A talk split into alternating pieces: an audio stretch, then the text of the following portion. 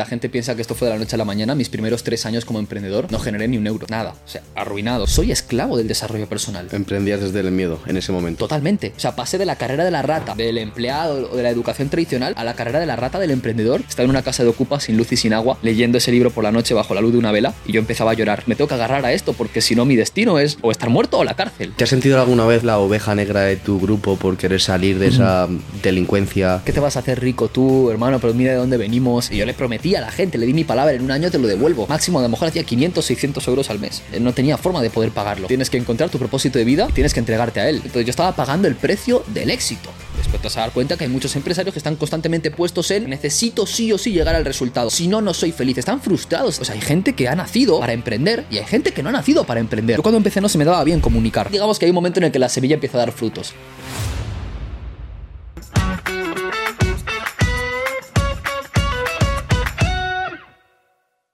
Hace tres semanas estuve en un evento que habían unas 6.000, 7.000 personas. En Madrid estaba muy enfocado al crecimiento personal y a cómo generar también riqueza, finanzas personales.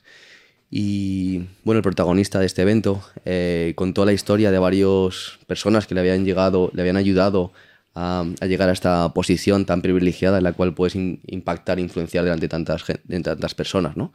Y contó la historia de varias personas, pero en particular se me quedó grabada una historia eh, de una persona la cual eh, cuando conoció a este protagonista que, daba, que daba estos, estas charlas delante de tanta gente en eventos, contaba que cuando se conocieron esta persona eh, tenía 17, 16, 17 años, estaba muy perdido en la vida, estaba lleno, estaba totalmente inundado por drogas, delincuencia, perdido en, bueno, pues en la vida que socialmente ninguno queremos estar ahí.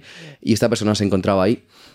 Eh, incluso mencionó que pues llegaron a pasar pensamientos suicidas o de, cometer suicidio eh, por la mente de esta persona. Y en ese momento eh, se topó la vida de este no sé cómo llamarlo mentor empresario persona que influye a tanta gente. Y se unieron sus caminos y decidieron trabajar juntos. Esta persona decidió apoyarle en, su, en su camino en su trayectoria eh, empezaron a trabajar juntos, empezaron a hacer eventos juntos, se empezó a formar este, form- eh, bueno, es formador, ¿no? Entonces iba a todos los eventos uno tras otro. Si no recuerdo mal, fue durante unos 5 o 7 años, hasta que mencionó que hace dos meses antes del evento que eh, había realizado esta persona, em, el protagonista de esta historia había creado otro evento con unas 2.000, 3.000 personas. Eh, mencionó que era, llevaba muchos tatuajes y que tenía el pelo corto. Y creo que eres tú, no estoy seguro, pero la, la descripción de la historia me hizo reflexionar. Así que, mm, Javi Rodríguez, bienvenido al podcast. Gracias, hermano, muchas Bienvenido. gracias. La respuesta es sí, sí. Eras tú, ¿no? Era yo. No, no estuve, estuve con él dos, con Sergio, es una persona extraordinaria, un gran amigo mío. Estuve dos años exactamente trabajando con él. Dos años, ok. ¿Dentro de la empresa o cómo? Dentro de la empresa, sí. Cuando yo estaba en- empezando en el mundo del desarrollo personal, había invertido un montón de dinero en mi formación. Pues es justamente lo que, lo que él cuenta, ¿no? Yo venía del mundo de la delincuencia, intenté suicidarme a los 17 años. Eh, bueno, diferentes situaciones, ¿no? Dos mejores amigos entraron en la cárcel, mi expareja en ese entonces quedó embarazada y la obligaron a abortar, estaba en depresión, eh, mi padre estaba enfermo, bueno, enfermo, tenía, le dio un infarto al corazón cuando yo era pequeño y no había puesto, pues podido volver a trabajar, mi madre trabajaba limpiando casas, bueno, estaba en un, en un entorno muy oscuro. Y ahí fue cuando me, me obsesioné literalmente con el desarrollo personal. Empecé a pedir dinero en el metro, eh, hacer de todo lo que se me ocurría para poder ganar dinero e invertirlo en mi formación. ¿Cómo te sentías en ese momento en el cual estabas en la delincuencia, drogas y un poco perdido? O mira, honestamente bien, porque es lo que conocía. Para mí mis amigos, eh, mis amigos del barrio eran mi familia. Hoy en día siguen siendo mis amigos. Entonces eran mi familia. Me importaba más que mi propia familia. Yo pasaba más tiempo con mis amigos que con mi, que con mi hermana, que con mi sobrina. Eh, entonces en ese momento me sentía muy bien, pero obviamente en el fondo había mucha insuficiencia, mucho miedo a perder y como mucha necesidad de ser validado, respetado, reconocido. Y eso te impulsaba a meterte en ese mundo de la, delin- de la delincuencia, de pelear, de estar constantemente bebiendo alcohol. Estuve en una casa de Ocupa pues, por, por seis meses y ahí fue cuando llegó a mí el desarrollo personal. Y el desarrollo personal fue como mi, mi salvador, literalmente. Em, ¿Qué consideras tú que es el crecimiento personal y cómo impactó en esos inicios de tu etapa como adulto? Porque ya estabas terminando la adolescencia, me imagino, ¿no? Sí.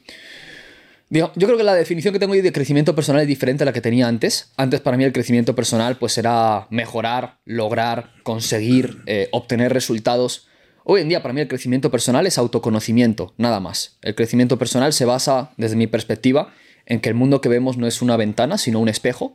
Y todo aquello que hago es relacionarme conmigo mismo a través de las diferentes situaciones, áreas y experiencias que llegan a mi vida. Entonces, para mí el crecimiento personal es eso, ver eso que no te gusta en el mundo hacerte responsable de lo que estás viendo y si no te gusta lo que ves, entonces crea algo mejor y comparte algo mejor y entonces vivirás la experiencia de eso que estás compartiendo. Esto te transformó como adolescente sin duda. ¿Y hacia dónde te llevó? ¿Cuál fue el primer paso que diste hacia el crecimiento personal? Eh, bueno, lo primero que hice fue, para introducirme en el mundo del desarrollo personal, me presentaron un network marketing. En realidad era una estafa piramidal. Lo que pasa es que a mí me, pusieron Lamborghini, chicas bonitas, Ferraris y un par de fotos en Miami. Y como nunca había cogido un avión en mi vida, porque fue una familia muy humilde, donde no podíamos irnos de vacaciones más allá de Madrid, Alicante, a casa de mi tía, pues yo vi eso y dije, yo quiero eso. Eso parecían reggaetoneros los tíos en vez de networkers. Te digo, yo, yo, quiero ese, yo quiero ese estilo de vida. En mi vida había leído un libro, estaba repitiendo cursos, no acabé el bachillerato, era la ovejita negra de la familia. Entonces ahí llegó a mis manos por primera vez un libro llamado El alquimista de Paulo Coelho. Muy bueno. Empecé a, leerlo y empecé a obsesionarme. Después llegó Poder sin límites de Tony Robbins. El primer capítulo, La mercancía de los reyes, me transformó la vida para siempre. Estaba en una casa de ocupa sin luz y sin agua, leyendo ese libro por la noche bajo la luz de una vela y yo empezaba a llorar porque veía historias de personas que le habían pasado mucho peor que yo y que habían logrado el éxito. Entonces ahí empezó mi obsesión. Es como, como cuando a un perro hambriento le dan un hueso que roer, es como me tengo que agarrar a esto porque si no mi destino es o estar muerto o la cárcel. Y, ese fue el inicio de todo. ¿Cómo es vivir como ocupa?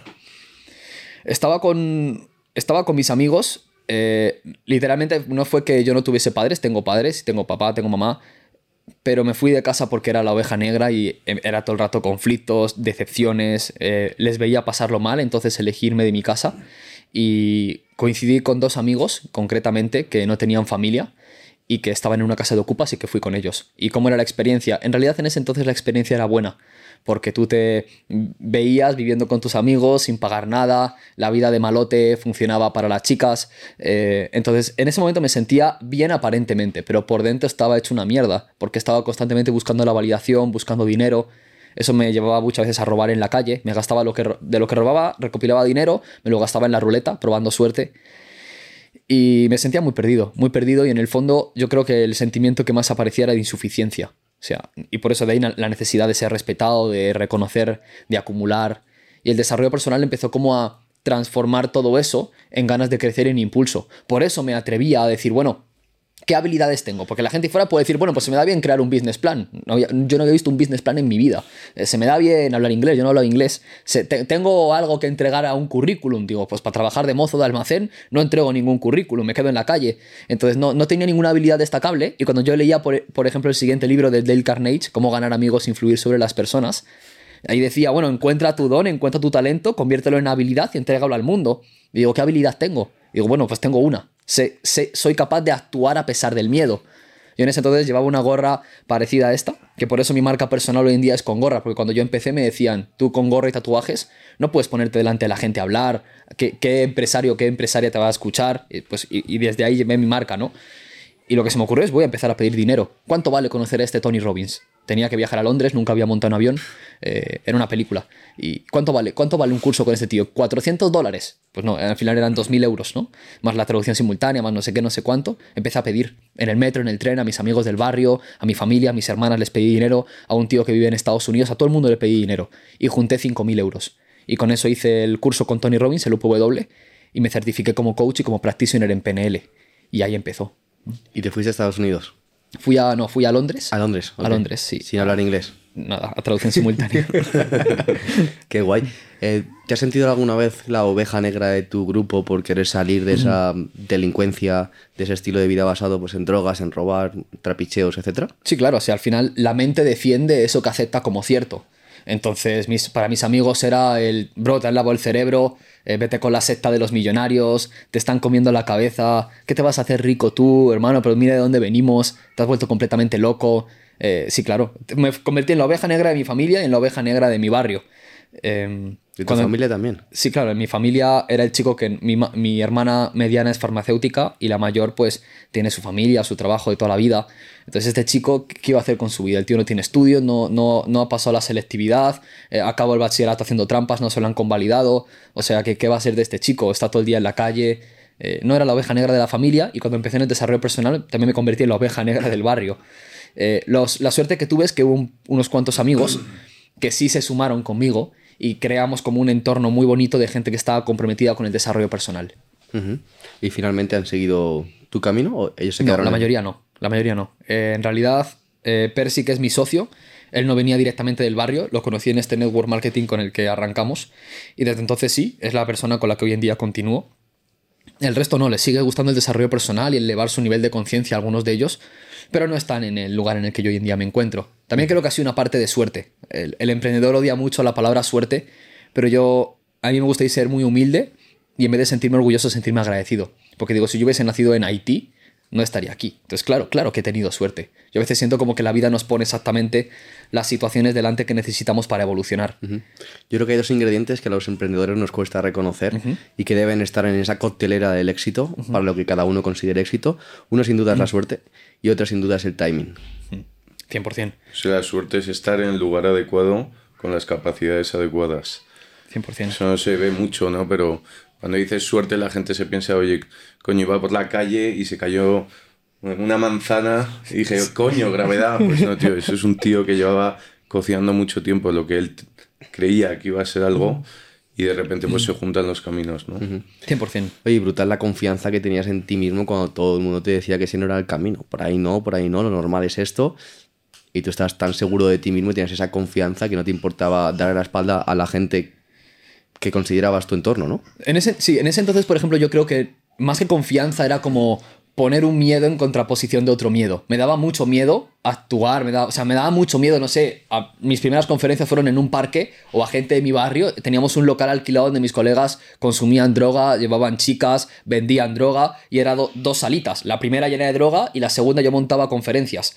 Em, entonces, claro que me daba miedo, claro que me, claro que me juzgaban, claro pero claro, yo lo que hacía, no, en realidad no confiaba en mí. Lo que sí pasaba es que me daba mucho más miedo el hecho de saber que estaba desperdiciando mi potencial, o me daba mucho más miedo el no lograrlo. Intentarlo. Eso siquiera. es, el, el hecho de sentir que había perdido la única oportunidad que la vida me había presentado en la vida, me daba mucho más miedo perder eso que entregarme. Me daba mucho miedo. Cuando yo, mi gran amigo Álvaro Reyes, que es este experto en seducción, yo iba con él a hacer day game y, y grabábamos vídeos para, para YouTube por Gran Vía en pelotas, o sea, eh, y eso me daba mucho miedo. Pero digo, pues aquí estoy fortaleciendo una habilidad, estoy desarrollando un carácter, estoy desarrollando una actitud y sé que esto, para la vida que yo quiero, que yo me veía, claro, cuando yo estuve en el evento con Tony Robbins en el UPW, yo me vi con 15.000 personas. Digo, joder, 15.000 personas, un tío de dos metros gestionando la energía de 15.000 personas. Digo, yo quiero eso para mi vida. Además, yo me acerqué a la institución que llevaba Tony Robbins en español y yo, y yo les dije, oye, mira, eh, la verdad que no sé hablar inglés, no tengo estudios, pero es- estoy muy loco. Entonces, dejarme trabajar para vosotros gratis. Yo recojo los globos del suelo, monto las 15.000 sillas, lo que haga falta. No, yo no voy a pedir ni comida, ni casa, ni techo, yo me la busco. Dejarme trabajar. Y me dijeron, mucha gente nos dice esto, mucha gente quiere llegar a ser como Tony Robbins. Sigue estudiando, aún eres muy joven. Entonces, ¿Pero qué edad tenías ahí? ¿Habías dicho? eh, fue dos, era 2016, uno- unos 17, 18 años más o menos. Joder, muy sí. joven. Sí, ¿Y 18. cómo es lo de Tony Robbins encontrarte? O sea, yo creo que muchísima gente lo conoce, ¿no? Y será el tío más grande a nivel eh, personal, ¿no? O el mayor referente a nivel 100%. mundial. Pero también lo conoce otra parte de la sociedad como un vendehumos, ¿no? Sí. Y es pues por cómo nosotros, por ejemplo, hacemos estrategias que yo creo que tú también como Russell Branson, Claro. que Russell Branson hizo el lanzamiento del libro de, de uno de los libros de Tony Robbins y le prometió eh, que iba a vender más que nunca en la historia. Y vendió y fue la edición que más había vendido en la historia. Pero eso también le dio muchísima fama de vendehumos. Que es normal ¿eh? hasta que yo creo que la gente se quita esa barrera y le conoce y dice hostia tal es que este tío es muy bueno Claro, yo creo que eso que dices tú es un punto clave. Muchas veces hoy en día los emprendedores tienen miedo de ser juzgados porque creen que la gente, pues eso, les va a criticar, le va a decir que son unos vendehumos, ¿quién eres, quién eres tú para decirme esto si aún no tienes resultados enormes? La gente piensa que tiene que llegar a haber facturado un millón de euros al año para poder decir, ahora tengo resultados. Y yo cuando empecé no tenía nada. Entonces creo que Si una persona te llama vende humos, despreocúpate porque uno no es tu cliente ideal. Entonces, claro que va a haber gente que esté en un nivel de conciencia diferente al tuyo que te va a criticar. O sea, mi madre me amaba y me criticaba. Entonces, y mis amigos del barrio con los que me he criado toda la vida me decían que me habían lavado el cerebro.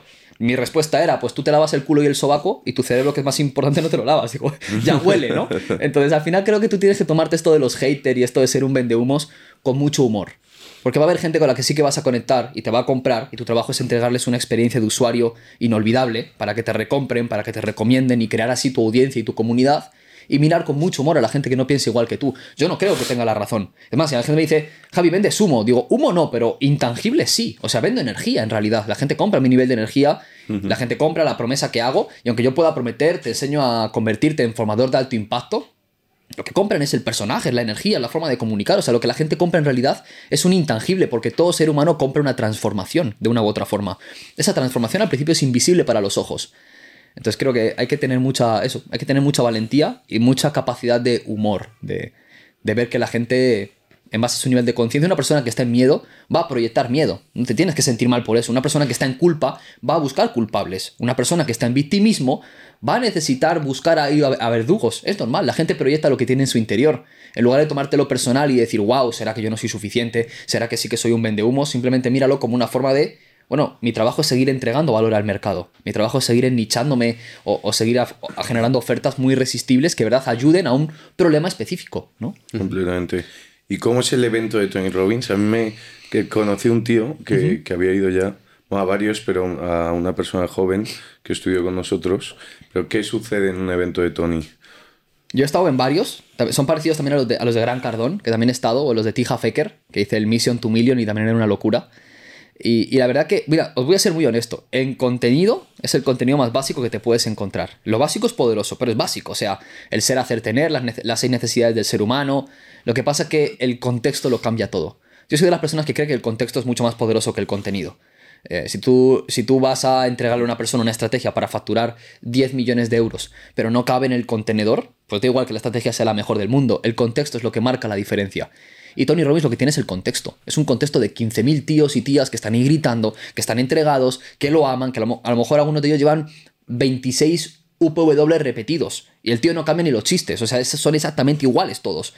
Y, te das cuenta, bro, que si tú estás en ese entorno, en ese contexto, aunque tú no entendieses inglés y no tuvieses traducción simultánea, tú ibas a vivir una transformación. Por el contexto en el que te encuentras, por los contactos que generas. Y yo creo que eso es lo más mágico, el contexto. ¿Y qué vives? Pues vives anclajes de PNL, que sabéis que es uno de los mayores expertos en PNL del mundo. Yo por eso quise formarme en ser practitioner y máster en PNL, porque lo vi en Robbins, en el libro de Control de su Destino, habla mucho de la programación neurolingüística. Yo dije, bueno, si esto me va a ayudar a modelar a los grandes referentes mundiales, pues yo lo quiero hacer. Entonces vas a vivir mucha transformación Igual que la gente hoy puede vivir en un antídoto, los eventos que hacemos nosotros, es mucho contexto. O sea, la gente entra en ese contexto y aunque no entiendas un carajo del contenido, si tienes apertura y disposición, va a ocurrir un clic. Totalmente. Has mencionado varias veces eh, niveles de conciencia. ¿Podrías explicarnos qué son los niveles de, conciencia de Hawkins? Bien, sí. Me baso en el autor David Hawkins, que fue uno de los que creó o co-creó la tabla de los niveles de conciencia y es una forma de determinar como tu nivel de percepción. Eh, yo esto lo empecé a entender cuando tenía, exactamente fue en el 2019. En el 2019 yo ya tenía bastantes resultados. Cuando digo bastantes era para mí, hacer 15.000 o 20.000 euros al mes era una puta locura. Y yo había sacado unos infoproductos que me estaban generando más o menos esos resultados. Entonces yo decía que, joder, tengo dinero por lo menos para vivir bien, para poder viajar donde quiera. Mi empresa está en crecimiento, porque en el 2018 a, bueno, a finales del 2017, principios del 2018, monté mi primera empresa que fue rentable, Héroes sin capa. Y del, del, 2018 al 2019 generamos más de seis cifras de, rentabilidad, o sea, de, beneficio. Ahí llegó mi primer palo en la vida. Hacienda no te deja tener más de 100.000 euros de beneficio anual porque te cobra un 40 y pico por ciento si eres autónomo de IRPF. Entonces ese fue mi primer palo. Pero bueno, me veía generando, o sea, sabía generar dinero. Digo, joder, 15, 20 k al mes está de puta madre.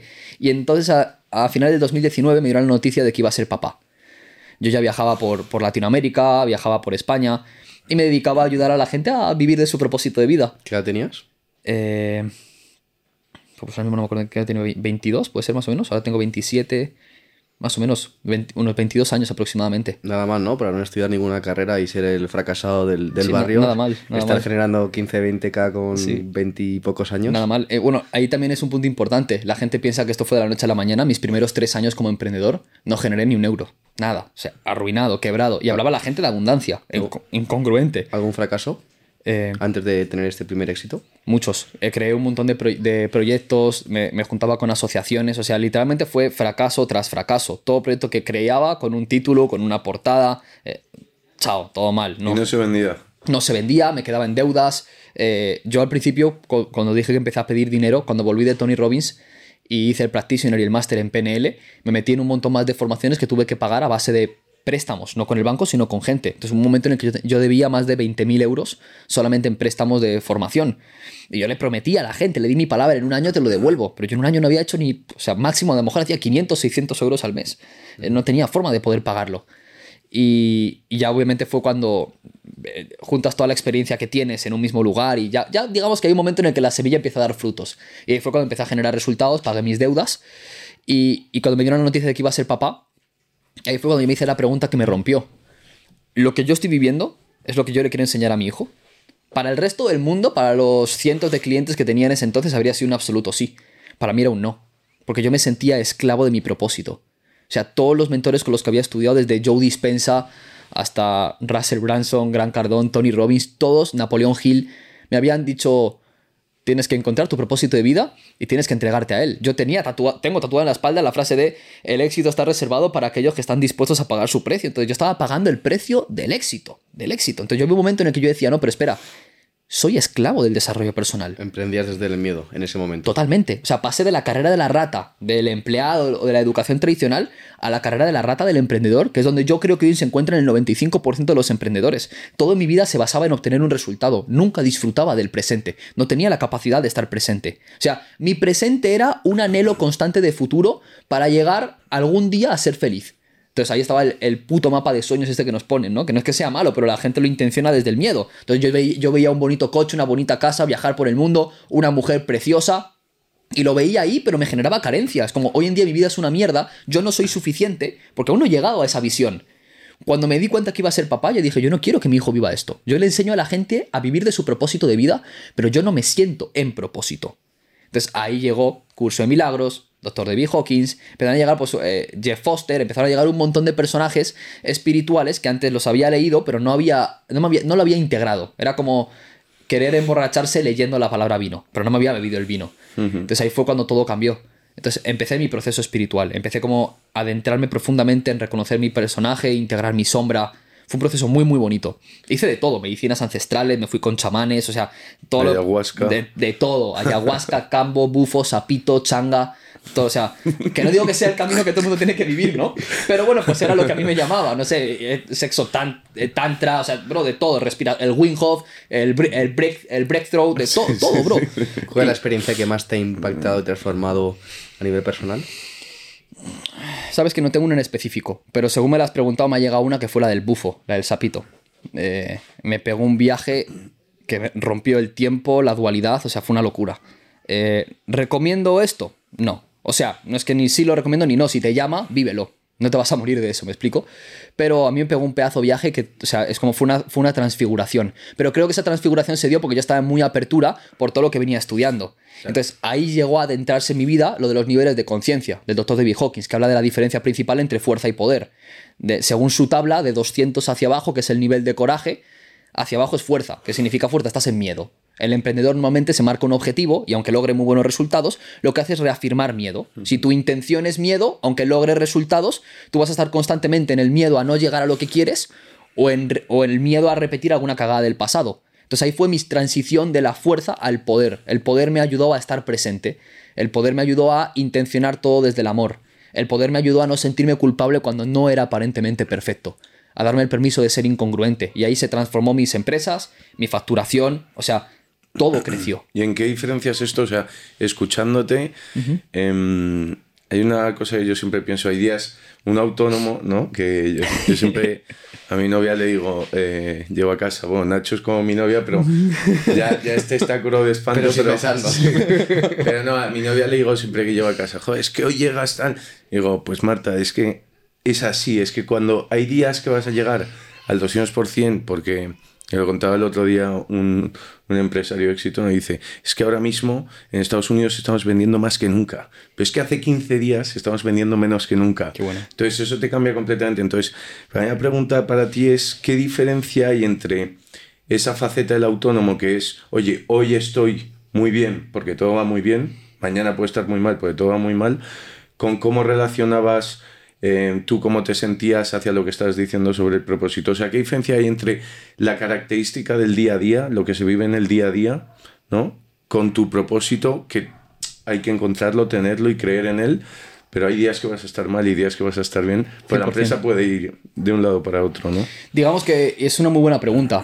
Ahí o sea, la frase que marca todo esto es darte cuenta de que la fuente de la felicidad es interna y no externa. Eso para mí marcó toda la diferencia. Os pongo el ejemplo de un autónomo, empresario o emprendedor que está en el mundo de la fuerza, por ejemplo. Pues necesita que el mundo que ve se adapte a sus expectativas. El día que no ve externamente lo que le gustaría ver, sufre.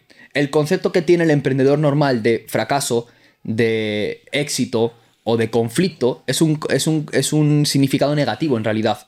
Le están, están diciéndose a sí mismos de alguna u otra forma. Si lo que veo no me gusta, entonces lo paso mal. Si lo que veo me gusta, entonces lo paso bien. Y nos encontramos la vida de los emprendedores y de los seres humanos de hoy en día que parece una gráfica de trading. Arriba, abajo, arriba, abajo, arriba, abajo. Es más, experimentamos más picos de estrés que nuestros abuelos en la guerra. Hoy en día es más fácil entrar, en, entrar en ansiedad y en depresión que en el pasado. Y el estilo de vida ha mejorado muchísimo. Entonces nos damos cuenta de que esto es una conciencia colectiva que está en miedo. Solo tenéis que verlo, ¿no? O sea, va, no lo voy a decir en orden, pero vas de la guerra por el petróleo, a la guerra por el terrorismo, a la gripe aviar, a la gripe porcina, al COVID, del COVID te vas a, Ucrania y Rusia, después te vas a la siguiente, o sea, es como estás todo el rato reafirmando miedo a través de todo lo que estás viendo. ¿Esto significa que lo que ves no sea real? No, significa que puedes elegir verlo de una forma diferente. Lo que transformó mi realidad es que elegí ver el conflicto, el éxito, el fracaso, los problemas de una forma completamente distinta. Empecé a inculcar en mí la creencia de que la vida siempre está a mi favor. Entonces todo lo que se me presenta es una oportunidad para que yo evolucione. Entonces cuando había días que empresarialmente no iba bien, en el pasado habría dicho qué puta mierda de día. Hoy en día digo, hoy esto que vivo es necesario para poder dar mi siguiente salto a nivel empresarial. Es más, esto lo decía Steve Jobs, los puntos siempre son hacia atrás. Cuando tú ves tu vida en retrospectiva, te das cuenta de que todo cobró sentido. Todo lo que has vivido te ha configurado a quien eres hoy. Entonces, si yo ya estoy claro de que en el futuro, cuando mira hacia atrás, todo va a cobrar sentido, los puntos se van a unir, ¿qué putas estoy sufriendo hoy en día por no haber llegado al futuro o porque me dio un palo Hacienda? O sea, es como, hermano, es parte de tu proceso. Si lo estás viviendo, te pertenece.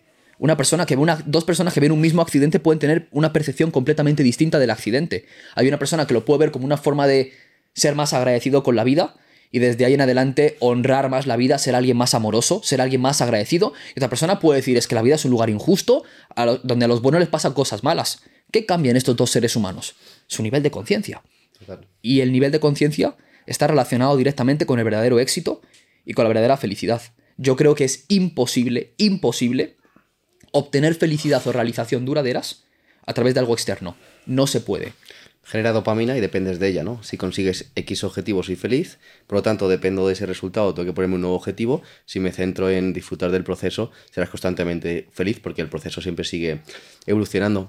Y creo que como empresarios es súper importante trabajar este crecimiento interior al que tú te dedicas em, como formador a, incentivarlo en otras personas o empresarios, porque em, al final se toman muchas decisiones en el día a día muy rápidas cuando, cuando estás liderando un negocio y como te centres en esa escala de conciencia, como tú bien decías, en el miedo, en la fuerza, todas las decisiones que tomes van a ser en mi opinión, bastante negativas. Te pongo un caso muy práctico. Vamos a crear esta estrategia de marketing Em, paralela a la que ya tenemos, que está funcionando muy bien, por si em, no funciona la primera y te hay que diversificar. Ahí te estás centrando en el miedo, ¿no? Porque estás centrando en la escasez, en esa posibilidad hipotética de que funcione mal. Pero en cambio, si te centras en esa parte más próspera, eh, basada en, pues, incluso la abundancia, en el amor, es eh, vamos a crear esta estrategia de marketing que ya está funcionando y encima si doblamos inversión, añadimos un equipo mucho más creativo, seguro que duplicamos resultados. Es, voy a remar para atrás y reforzar porque estoy ya temiendo que va a funcionar mal, o pongo toda la fuerza y toda la carne en el asador en que va a salir bien y por lo tanto cuando pones todas tus fuerzas y las de todo el equipo hacia esa dirección, las posibilidades de éxito se multiplican. 100%. Y es que aunque no, aunque no se multiplicase, tu percepción sería completamente distinta. O sea, cuando tú estás completamente enamorado del proceso, tú no te paras a juzgar si el resultado me va a hacer feliz o infeliz. Es como, no, mi trabajo es enamorarme del proceso. En el mundo, a mí no sé, a veces me hace la pregunta, oye Javi, ¿cuál era tu propósito de vida? Digo, era impactar miles de vidas con eventos presenciales y online. Perfecto, ¿cuál es tu propósito de vida? Digo, estar aquí ahora. No tengo propósito, o sea, yo ahora mismo no tengo propósito de vida. Mi propósito de vida es estar en paz, estoy aquí, o sea, no podría estar haciendo otra cosa diferente a la que estoy haciendo ahora mismo. Esto es perfecto, ya. Y hay que tener la capacidad y la valentía para decir, esto es lo que tengo que vivir cuando lo que experimentas es doloroso. Que el, sea, el dolor y la incomodidad, lo inesperado y lo incierto va a llegar, te guste o no. O sea, tú con esta forma de pensar no evitas el conflicto.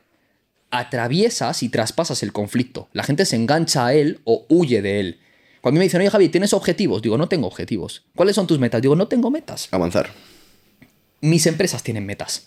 Las empresas necesitan planificación. Has elegido jugar al juego de emprender. Tu equipo de marketing necesita KPIs. Eh, necesitas, eh, necesitas recopilar feedback de la pauta para ver cuál es el ROAS, cuáles son los CPLs, cuál es el costo por llamada, bla, bla, bla. Sí, las empresas tienen metas, pero mi felicidad no depende de eso. Y si algún día, porque no soy perfecto, hay días que me levanto con miedo, con rabia, con deseo o con culpa. Cuando, cuando tomo conciencia de que estoy en esos estados, lo que hago en lugar de huir de ellos o querer cambiarlos o, hacer, o mirar para otro lado como que no los estoy sintiendo, es entrar en ellos. Yo creo que el error principal de mucha gente que habla del desarrollo personal es que creen que las emociones nacieron para ser gestionadas. Todo el mundo te dice, gestiona tus emociones. Y yo creo que las emociones nacieron para ser sentidas. Si tú experimentas tristeza y te das el permiso de transitar la tristeza... Que no es fácil.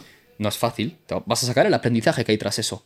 Pero lo que te resistes, persiste. La gente que se resiste toda su vida a mirar en esa parte oscura de ellos, a mirar en eso que les genera resistencias, acaban somatizando una enfermedad, somatizando una depresión o somatizando lo que muchos de nosotros conocemos. Gente empresaria que factura 200, 300 millones al año o tiene, un, o tiene literalmente un unicornio, pero bro, no se ven realizados. entonces, ¿para qué putas emprendes con todo el perdón del mundo?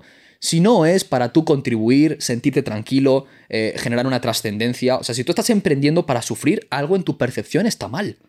Está mal. Para mí son igual de empresarios Tony Robbins, Chopra, que no sé, eh, me voy a inventar, no, tengo ni idea, ¿no? Pero que, el, CEO del McDonald's, del KFC o del Burger King. Y cuidado, con esto no digo que ellos sean infelices, pero te vas a dar cuenta que hay muchos empresarios que están constantemente puestos en o sea, work alcoholic, o sea, necesito sí o sí llegar al resultado, si no, no soy feliz, están frustrados, están en ansiedad. El otro día escuché un, a un empresario que decía, apréndete esta clave, eh, toda la gente que te rodea y no te ha traicionado, te traicionará. Digo, what the fuck, digo, por eso calibra bajísimo. o sea, es como, hermano, que, o sea, sí, o sea, está de puta madre todos los miles de millones que facturas, pero así vas a ser feliz en, no vas a ser feliz en tu vida. Entonces, ¿para qué haces lo que haces si no es una reafirmación de amor? Brother, no pierdas tu tiempo, no lo vas a recuperar en la vida. Ocupa tu tiempo en hacer algo que te haga sentir realizado y reconoce que la única forma de sentirte realizado es que tú trabajes tu mundo interno. No, y vosotros creo que lo sabéis. La gente dice, cuando facture X miles al mes, seré más feliz. Digo, sí, perdón, hasta que tu ego se acostumbre. ¿Sí? Quieres más, pero al final tú eras feliz con 15.000 al mes hace X años y ahora eso te parece poco. El ser humano quiere más abundancia, es ambicioso y no quiere parar de crecer y de poseer más. Por lo tanto, es lo que te comentaba, si te centras, y estoy totalmente alineado contigo, si te centras en ese resultado, y en generar esa dopamina, vas a, convertirte en un esclavo de ese resultado. Y eso es súper tóxico. 100%. ¿Qué forma lo material para ti? O sea, ¿lo material en tu vida forma una parte importante? No. No. O sea, ¿cómo lo consideras dentro? Eh, no, yo, para mí lo material es un juego al que has elegido jugar. O sea, yo, honestamente, prefiero administrar eh, una casa bonita que una chabola.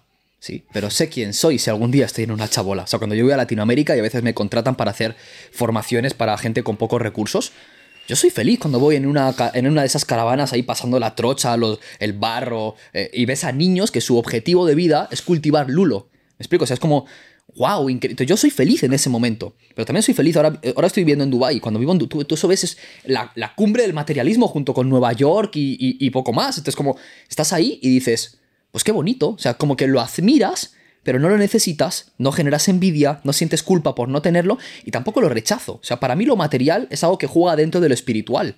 Entonces, en primer lugar, fase número uno, eleva tu nivel de conciencia, aprende a estar presente, enamórate del proceso y trabaja tus conflictos y resistencias internas. Punto número uno, reconoce que la fuente de la felicidad es interna. Punto número dos, elige el juego al que quieres jugar. ¿Quieres jugar al juego de ser empleado? Yo no pienso que ser emprendedor sea mejor que ser empleado. No lo pienso. Tienes que... O sea, bro, yo no he nacido para ser jugador de la NBA. ¿Me explico? O hay gente que ha nacido para emprender y hay gente que no ha nacido para emprender. Esto no es ni malo ni bueno. Mi madre no nació para ser emprendedora. Mi madre no le llegó la información, tiene 72 años. No va a emprender ahora a los 72. Mi madre está a gusto, tranquila en su casa con su marido y lo que sabe hacer es levantarse por la mañana si su forma de entregar amor es cocinarle a mi padre, estar con los nietos, esa es su forma de entregar amor. Entonces, no, no se le presentó la oportunidad. Javi, es algo predestinado. Tú tienes libre albedrío, pero hay ciertas tendencias. Usain Bolt tenía una tendencia a correr rápido. ¿Qué quieres que te diga? Cristiano Ronaldo a lo mejor entrenó más que Messi, pero hay gente que ha entrenado como cristiano y no ha llegado a ser cristiano. Entonces hay ciertas tendencias y tú tienes que sentirte agradecido. Entonces, elija el juego al que quieres jugar. Y es muy fácil elegir el juego al que quieres jugar porque te vas a dar cuenta que tienes ciertos dones y talentos naturales. Yo cuando empecé no se me daba bien comunicar, pero cuando yo vi a Robin se me reflejó. Entonces, para mí fue como un. O sea, era como. Tengo que seguir esta. O sea, mi corazón me está diciendo que vaya por ahí. Hay mucho miedo y mucha inseguridad. No sé ni siquiera si voy a llegar algún día. Pero me está diciendo que es por aquí. Y gracias a hacer caso a mi corazón, desarrollé mis habilidades. Y hoy en día me encuentro donde estoy. Pero esa parte de elegir el juego al que quieres elegir el juego al que quieres jugar va a marcar una va a marcar un antes y un después en aquello que puedes administrar. Y el mundo material simplemente es algo que ocupa un rol. Es como lo prefiero, más no lo necesito. Pero no te puedes validar con ello. juegas a- o sea, si yo he elegido ser emprendedor, me va a tocar jugar al juego del marketing. Yo utilizo gatillos mentales, hago anuncios para aumentar el ROAS, la conversión, bajo el costo por lead. Si el equipo de marketing me dice que salga en, en tanga, salgo en tanga. O sea, me explico, o sea, pero por- por- o sea, Javi, es que eso es incongruente. No, no es incongruente. Es el juego al que he elegido jugar. Y mi intención con todo eso es amorosa. Mientras aquí dentro haya tranquilidad, me importa un culo que la gente diga, no, Javi, es que eso es un, un marketing agresivo. Digo, bro, yo, he, ven- yo he visto, he visto vender a Chopra, he visto vender a Joe Dispensa. Te garantizo que son gente muy espiritual. Neil Donald Walsh, el de Conversaciones con Dios, es gente espiritual, pero sus ventas en escenario son ventas americanas. Entonces, ¿qué conflicto tienes tú con la venta para juzgar cómo venden otros? ¿Ves? Entonces, para mí lo material se administra, no se posee. Se prefiere, mas no se necesita. Tu felicidad no puede depender de eso. Y desde ahí, juega el juego. Pero hay un riesgo ahí bastante alto en validarte con lo que posees. Soy Javi, tengo, le voy a inventar, soy Javi, tengo cinco casas, soy Javi, tengo cinco coches, soy Javi, facturo X millones. Y claro, ahí lo que vol- volvíamos a hablar, lo que comentábamos antes, dependes de esa posesión para validarte como persona. Y no digo que te suceda a ti, porque sé que no es así, pero le sucede a muchísimos empresarios.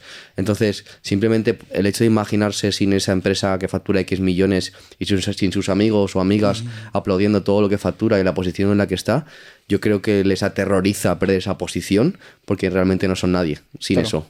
Mi, respuesta a eso sería, tranquilo, te va a tocar enfrentarlo, te guste o no. O sea, la gente dice, o sea, el, razonamiento de la mente es, como esto me valida, voy a entregar más de esto. Entonces, van a estar toda su vida buscando validación externa hasta que un día se cansen y les toque enfrentar sus miedos de una vez. O sea, para mí, el conflicto es, es ines- inesquivable, o sea, no se puede esquivar. O lo atiendes ahora o lo atenderás después. La vida te va a presentar siempre tus conflictos no sanados. Eso pasa como cuando las relaciones o cuando la gente dice, no, yo soy empleado y para no sufrir lo que sufro siendo empleado, porque no quiero tener a alguien que sea mi jefe encima mía, voy a elegir emprender. Y yo digo, ¿tú crees? Que tus conflictos no se van a traspasar del empleo al emprendimiento. ¿no? O sea, tú, tú vives en la ilusión de que a través del emprendimiento no van a surgir los mismos conflictos que surgían cuando estabas siendo empleado.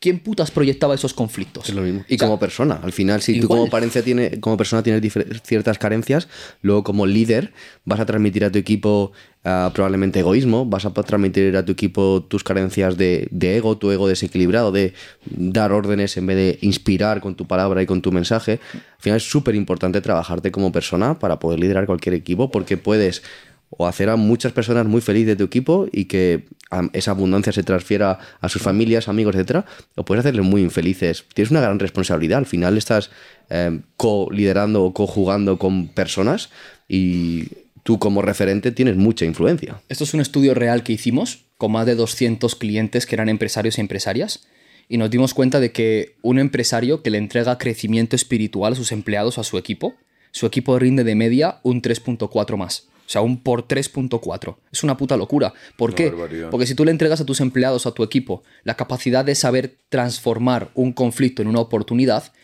ellos cuando les deje la pareja lo van a pasar mal, pero no van a bajar su rendimiento. Si tú le entregas a una persona la técnica del dejar ir, la persona sabe qué técnica tiene que aplicar cuando está en conflicto, cuando está en ansiedad. Porque al final lo que muchas veces destruye la eficiencia de los equipos es que hay una persona o dos personas descontentas que no saben transformar eso en un aprendizaje, transmiten la toxicidad al resto de personas en el equipo, de repente justamente a la otra se le muere el perrito, a otro se le muere el periquito y a la otra se le muere la mamá. Joder, lo que le pasa a los seres humanos. Y como no hay una capacidad de equipo y personal de transitar esos estados conflictivos, el equipo y el rendimiento de la empresa acaba bajando. Enséñale a tus equipos crecimiento interior, crecimiento espiritual. Puede ser técnicas de PNL, la tabla de los niveles de conciencia. Contrata a un coach que le dé una formación una vez al mes a tu equipo. No pasa nada, pero crea ese contexto amoroso dentro de tu compañía, donde la gente pueda abrirse, donde la gente vea principios de poder colgados en la oficina o en la sala de Zoom cuando va a entrar a hacer las reuniones semanales. Tienes que acostumbrar a tu equipo a hacerse responsables con aquello que están sintiendo. Y la gente, además del sueldo o las comisiones que les puedes pagar, tienen que sentir que van a trabajar y están creciendo personalmente. Porque eso es un invaluable que a nivel interno se valora muchísimo. A mí me parece este poco ese 3%. Yo creo que al final Un sí. por tres, un 300. por Ah, un poner. 300, Sí. lo he entendido mal. Eh, em, entonces sí que me parece que, que cuadra. Pero lo que iba a decir es que imagínate que llega un problema a un miembro de un equipo, oye, no soy capaz de hacer esto. Y se mueve desde la queja. Joder, qué mal, es que la culpa la tiene X persona. Si consigues transformar eso en, oye, me ha llegado este problema, voy a reunir el equipo para encontrar una solución, pero ni me quejo ni me echo balones fuera, súper productivo, porque en medio en que en 10-15 minutos tienes el problema o el reto resuelto. Y la, mayoría de las veces, perdona que te interrumpa, el conflicto de la mayoría del equipo y de los empleados suele ser un conflicto no sanado del CEO, de la, o del CEO o de los departamentos o de los líderes de departamento o de la directiva. Hay cosas que no han trabajado en ellos, lo han proyectado y se acaba reflejando en la empresa. Por eso yo digo, cualquier empresario que quiera sentirse realizado mientras factura todos los millones que ya sabe facturar, debería de trabajar su crecimiento interno. ¿Cuáles son los problemas más comunes que ves en grandes empresarios de éxito a nivel de facturación? Digamos que entendemos empresario de éxito como empresario que factura mucho. ¿Dices problemas principales a la hora de facturar? No, no, no. eh, problemas principales a la- como empresarios, a nivel como líderes, como personas. Emocional.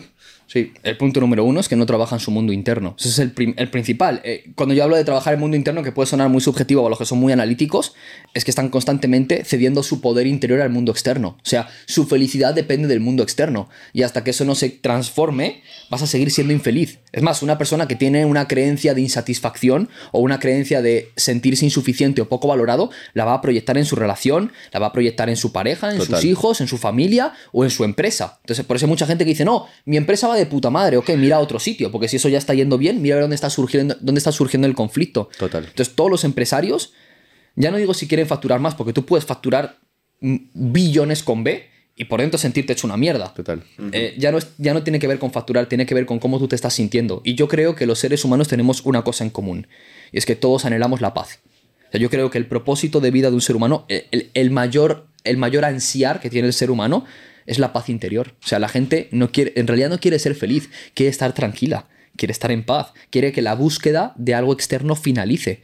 El empresario sigue siendo un ser humano que se ha atribuido a sí mismo o a sí misma un mayor nivel de responsabilidad un, mayor nivel de responsabilidad a nivel estrato económico, a nivel de liderazgo. O sea, tiene, tiene una gran responsabilidad en, su- en sus hombros, por decirlo de alguna forma. Riesgo, toma Pero- de riesgo. Totalmente, pero sigue siendo un ser humano y sigue queriendo su paz. Y la única forma de poder obtener tu paz es que trabajes tu mundo interno, no hay otra forma de hacerlo. ¿Crees que si más empresarios trabajaran su mundo in- interno, a los ojos hablo de España porque es donde conozco más de este contexto, a los ojos de tantísimos empresarios, perdona, a tantísimos españoles, dejarían de ver al empresario como ese ogro que lo único que hace es robar dinero? Eh, tal vez, tal vez no. O sea, si fuesen los suficientes empresarios, tal vez sí, porque transformarían la conciencia colectiva del país. Eh, pero la gente que está en miedo, la gente que está en culpa, la gente que está en apatía o la gente que está en vergüenza, va a proyectar culpa, vergüenza o apatía independientemente de cuánto cambien los empresarios en un país.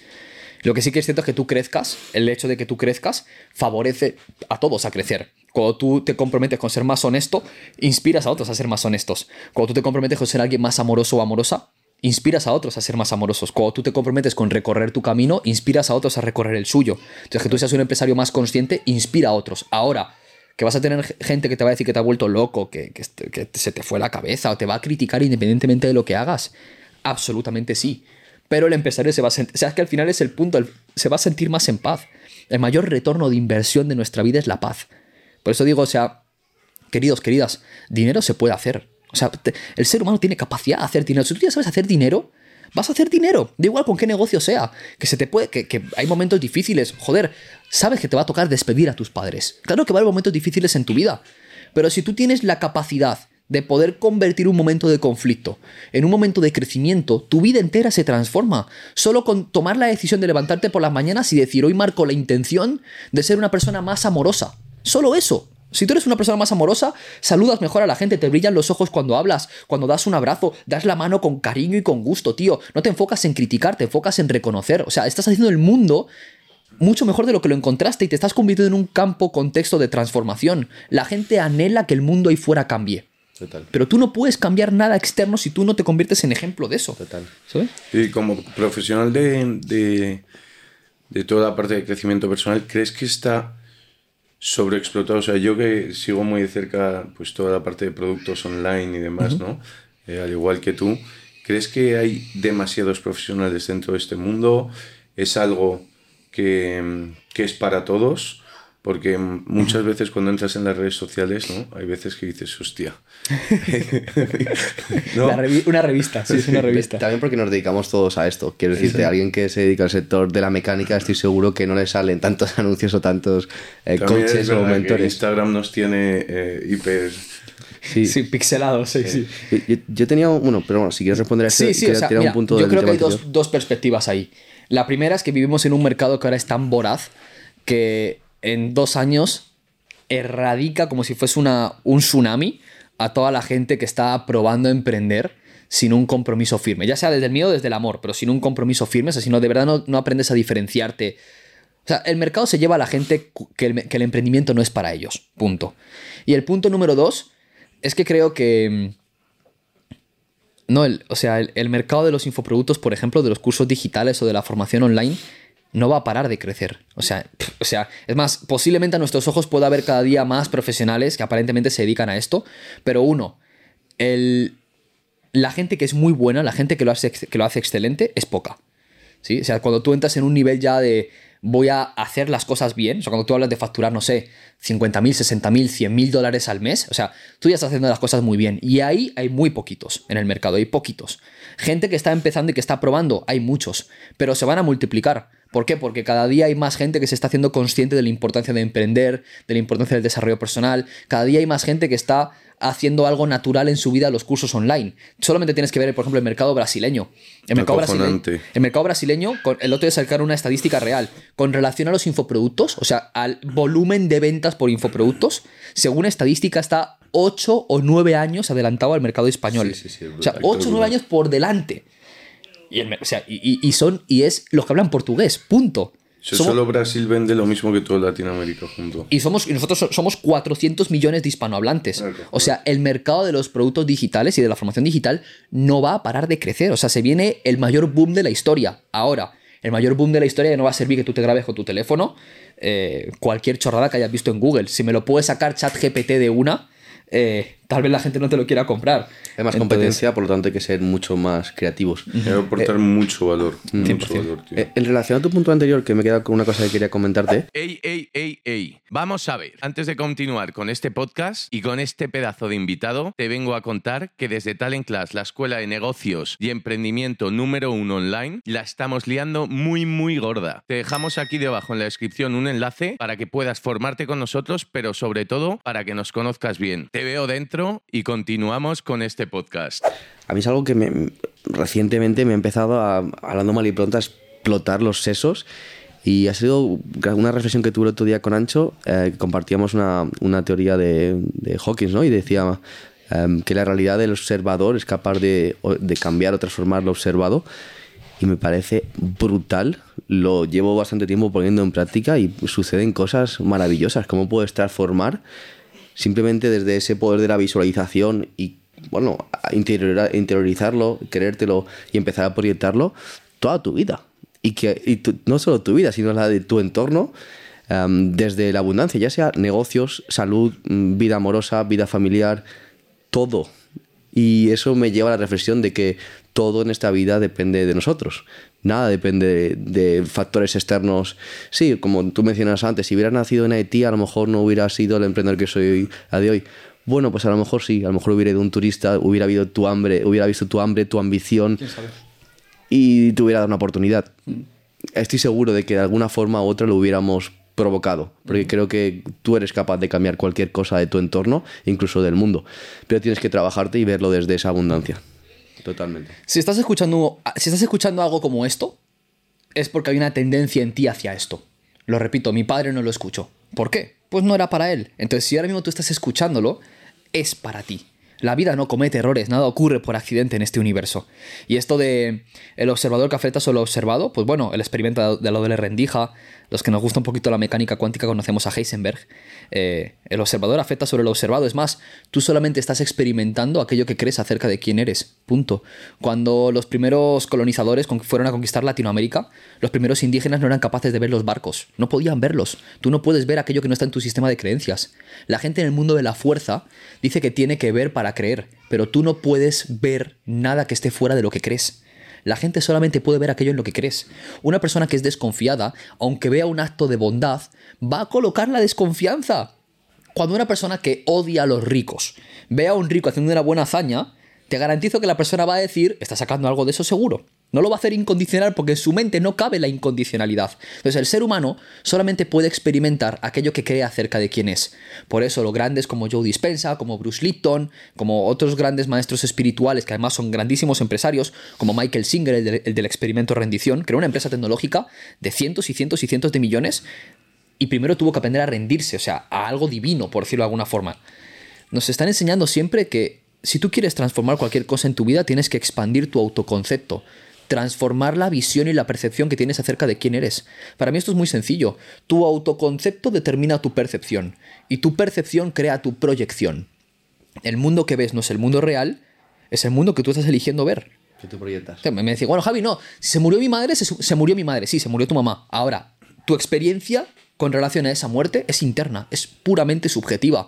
Por eso a mí la gente, cuando me dice, oye Javi, ¿y tú cómo te, te garantizas que tienes la razón? Digo, me importa un culo tener la razón. O sea, yo solamente estoy contando al mundo mi experiencia subjetiva. Y mi experiencia subjetiva es meramente subjetiva. A mí me ha funcionado. A la gente que la observe, la pruebe y le funcione, que lo aplique. A los que no le funcionen, que le entre por este y que le salga por este. El ser humano solamente puede recibir subjetividad. O sea, para, para la gente dice, no, las matemáticas son la mayor ciencia exacta. Sí, al 1 fue una. La percepción humana le llamó al 1-1. Si lo hubiese llamado al 1-4, este, tendrías unas matemáticas diferentes. Entonces te acabas dando cuenta de que incluso aquello que tú sientes que es extremadamente racional y que es extremadamente lógico, está basado en puntos de vista de muchos profesionales. Tú podrías juntar hoy a dos científicos cercanos al premio Nobel y uno que hable sobre la teoría, la teoría de Darwin, la teoría de la evolución de la especie, y otro que te hable de la teoría de la conciencia. O sea, es como, brother, al final todo, todo en tu vida depende de la subjetividad, de tu, de tu propia percepción. Entonces tú tienes que empezar a darte cuenta de lo que te funciona y de lo que no te funciona. Y esto es muy sencillo. ¿Qué es lo que te funciona? Lo que te entrega realización y lo que te permite ser más compasivo, más amoroso y un mejor ser humano con otros. Al final, el trabajo que tenemos que hacer todas las personas es, en este mismo momento, voy a, hacer, voy a ser todo lo amoroso y todo lo humano que pueda ser bajo mi nivel de conciencia actual. O sea, tengo que hacer lo que pueda hacer en cada momento, punto. Y yo te tengo que hacer una pregunta que eh, desde que nos decían que venías, ¿no? ¿Cómo es vivir en Dubái y, y tiene tanto como parece ser ahora que bastante gente está yendo por el tema del emprendimiento, de los beneficios fiscales y demás? Te voy a ser muy honesto, la verdad, yo soy de los que creen que la única paz que vas a encontrar en la cima de la montaña es la paz que tú lleves allí, ¿no? Eh, cuando la gente te va a hablar de Dubái, te va a decir que es la, la cumbre del materialismo, eh, que no hay lugares verdes, que no hay naturaleza y que hace mucho calor en verano, ¿sí? Cuando la gente va a ir a Latinoamérica te van a decir su perspectiva, o sea, van a proyectar su autoconcepto en el lugar al que están yendo. A mí Dubái me encanta, pero me encanta España, me encanta Latinoamérica y simplemente ahora estoy yéndome a, a Dubái porque tengo muchos amigos que son emprendedores y que son empresarios y estoy viendo ahí un potencial mercado. Entonces yo voy a pasar unos cuantos meses al año en Dubái, unos cuantos meses en España, unos cuantos meses en Estados Unidos y unos cuantos meses en Latinoamérica. Sé que la gente habla de beneficios fiscales y todo esto, pero al final o sea, yo no me muevo solo por beneficios fiscales, me muevo por donde puedo abrir mercado, donde puedo generar más impacto, donde me siento más cómodo, donde estoy, donde, donde yo puedo aportar valor. Yo lo que estoy viendo en Dubái es una oportunidad y una plaza increíble para generar más crecimiento en aquello que me gusta. Os pongo un ejemplo. Eh, hicimos un lanzamiento digital estando en Dubái y, y vendimos, creo que fue un 30 o un 40% más de lo normal. Una única razón. En la cristalera de atrás aparecía el Burj Khalifa. Sí, entonces. Ah, Proyectas abundancia y recoges Más abundancia, marketing. Entonces, bueno, pues, pues chévere, pues que bueno, pues voy allí, lo disfruto, lo comparto, le enseño a la gente cómo es, genero amistades, es, es maravilloso. Entonces, lo recomiendo absolutamente, pero que nunca vayas a ningún lugar del mundo pensando en este es el mejor lugar del mundo para vivir, porque pues vas a experimentar tus conflictos internos independientemente del lugar en el que estés en cuanto te acostumbres. También creo que cuando estás bien contigo mismo, estás en paz, da igual donde estés. Vas a ser feliz en cualquier sitio porque te vas a adaptar. Bueno, yo prefiero estar en España que en Haití. Bueno. de lejos, pero sí. En este momento yo también, 100%. Ujú. A lo mejor encuentras ahí lo que buscas, ¿no? La paz. O tus objetivos. Ujú. Por ahora. Me quedo en España.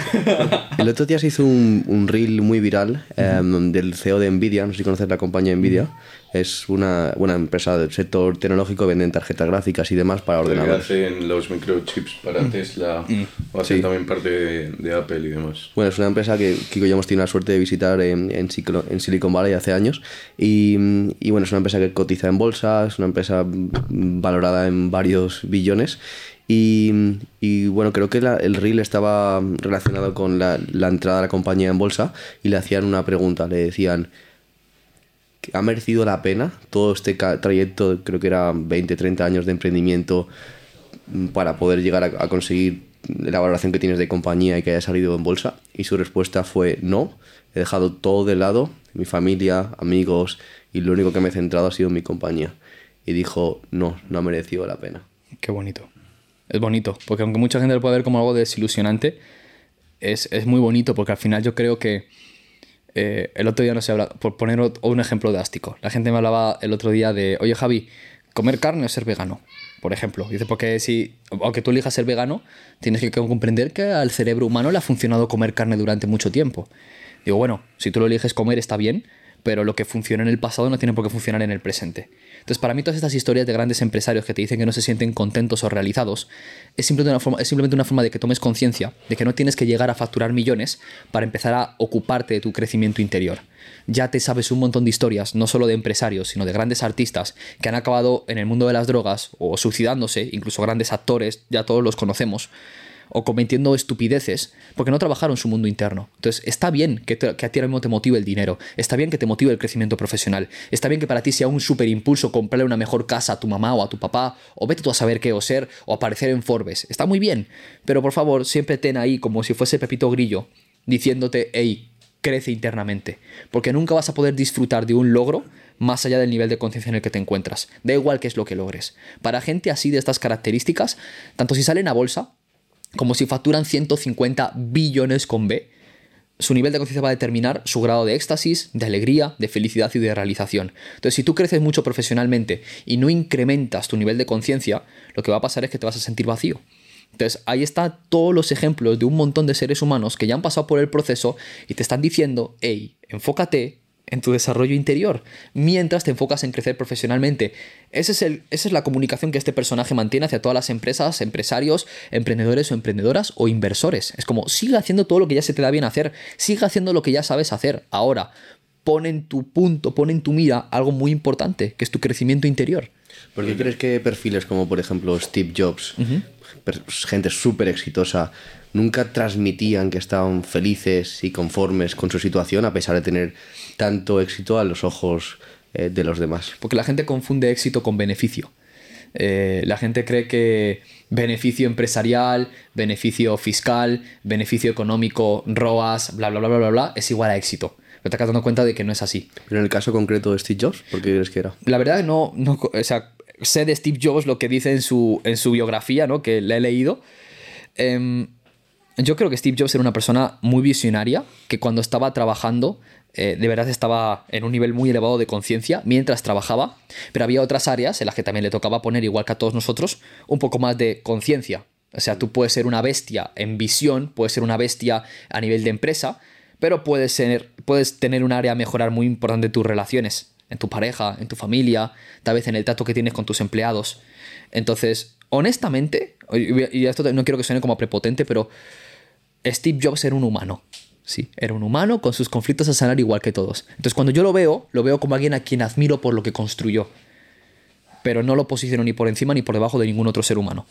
Si quiero posicionar a un, ser humano, no digo por encima, pero si quiero admirar profundamente a alguien en todos los aspectos, admiro a Gandhi, a Teresa de Calcuta, ¿sí? Em, Martin Luther King. Bien, y, gente, que estaba por... encima de 600, 700, ¿no? Mm, pero por haber dado tanto de sí mismos. O sea, yo creo que hay, una diferencia, ¿no? O sea, un empresario como, por ejemplo, el dueño de Nvidia, ¿no? Es una persona que a lo mejor ha estado 40 años trabajando, pero una animalada. Nvidia es una, una, empresa que ha estado a punto de quebrar bastantes veces. Em, cuando se empezó a necesitar lo que ellos ofrecían, empezó a crecer, pero ellos están haciendo una apuesta muy grande por algo que todavía no se demandaba tanto en el mercado hasta que Apple empezó a necesitarlo, cuando Tesla lo necesitó fue la hostia, y entonces ahí este tío pues tendría unos altibajos enormes. Entonces, tiene que ser muy difícil llevarlo, pero por ejemplo, Teresa Calcuta, ¿no? que estuvimos en la India, el padre Ferrer, Vicente Ferrer, que era jesuita, em, yo creo que son personas que dan la vida por un proyecto, esos son para mí los mejores emprendedores de la historia. Yo siempre digo, Vicente Ferrer es el mejor emprendedor que, que he podido ver, como conocimos a Ana Ferrer, no a Vicente, y, y, yo creo que es por, la, por todo lo que van a recibir o reciben mientras están dando su, eh, su vida, ¿no? O sea, un emprendedor da su vida, pues imagínate, ¿no? Por vender las formaciones sobre X, pues ustedes están dando la vida porque los demás tuvieran vida, ¿no? Claro. Es, muy grande, ¿no? Claro. Sí, yo creo que al final no hay que ponerle, no hay que ponerle como preferencias a, los propósitos de cada ser humano. O sea, simplemente observar a Steve Jobs y ver que se espejea de él en ti y ver que se activa. Yo creo que hay un trabajo muy bonito, por ejemplo, que es el identificar qué es aquello que te molesta del mundo. Ya no solamente a quienes admiras, sino identificar aquello que te molesta del mundo, apuntarlo en una hoja de papel y todo aquello que te moleste del mundo, tomar conciencia que es lo que tú has venido a darle y debes darle para sanar tu conflicto interior. Entonces, Teresa Calcuta o Steve Jobs, pues cada quien cumplió su función. Pero es que también te lo diría con Hitler, cumplió su función. No sé si habéis visto la película de Oppenheimer. Es una película maravillosa que habla acerca de la creación de la bomba atómica. Entonces, ¿la bomba atómica fue un, un gesto atroz, horrible o un buen gesto? Pues depende de la perspectiva. Si eres japonés, a lo mejor fue un gesto atroz. Pero si eres el resto del mundo, hicieron falta dos bombas atómicas para que los japoneses se rindiesen. Y si lo calibras kinesológicamente, la toma de decisión de la primera bomba estaba en 400 y pico, o sea, está en poder. Eh, entonces, bueno y malo, eh, bueno, malo, inspirador o demoledor, depende solo de, una pura percepción, de una pura perspectiva. Bueno o malo, cortar un árbol. Pues depende si eres el agente medioambiental o el escultor que hace o el carpintero que hace una pedazo de escultura. Bueno o malo comer pavo en acción de gracias. Pues depende si eres el pavo o eres el que se come el pavo. Entonces todo esto al final son son cosas que a la mente la mantienen entretenida eh, de una u otra forma para, para, buscar verdugos, víctimas ahí fuera. Y lo único que tienes que enfocarte, o sea, la mayor responsabilidad del ser humano es responsabilizarse de aquello que está viendo y proyectando. Y es la única forma en la que vas a obtener felicidad y realización. ¿Esto te impide participar? Claro que no. Si yo veo a un hombre pegando a una mujer, voy a participar. Pero no me voy a enganchar diciendo este hombre le tienen que matar, le tienen que colgar de los huevos. Si yo veo a alguien que está haciéndole daño a un niño, voy a participar. Pero no me voy a enganchar emocionalmente, porque a lo mejor a esa persona le maltrataron toda su vida. Y lo único que sabe hacer es maltratar. Entonces, en lugar de juzgar, me doy el permiso de participar. Pero no arrastro esa energía y esa negatividad conmigo. Más bien me empiezo a preguntar en qué podría darle yo al mundo para compartir más amor en lugar de ver más miedo. E, esa es, eso para mí es la transformación interna. Y al final es, la gente valora lo que te acabas convirtiendo, no lo que acabas haciendo. Pongo un ejemplo muy sencillo. ¿Aceptaríais un consejo de Elon Musk aunque todas sus empresas se quebrasen mañana? Sí. Yo sí. Aunque se quebrasen todas sus empresas. ¿Por qué? Porque no admiras lo que ha hecho, admiras en quién se ha convertido Elon Musk. Entonces, conviértete en un ser humano que no tenga que valorar su congruencia por aquello que hace o por aquello que tiene, sino por aquello que es. Conviértete en un empresario, un empresario, un emprendedor, un empleado, una mamá o un papá que simplemente por aquello que es, la gente te valore, te admire. Y si no te valore, si no te admira, por lo menos tú sí te valoras y sí te admiras. Y eso solamente puede provenir de quién eres, quién crees que eres. Ahora mismo, em, a día de hoy, ¿a quién admiras tú personalmente?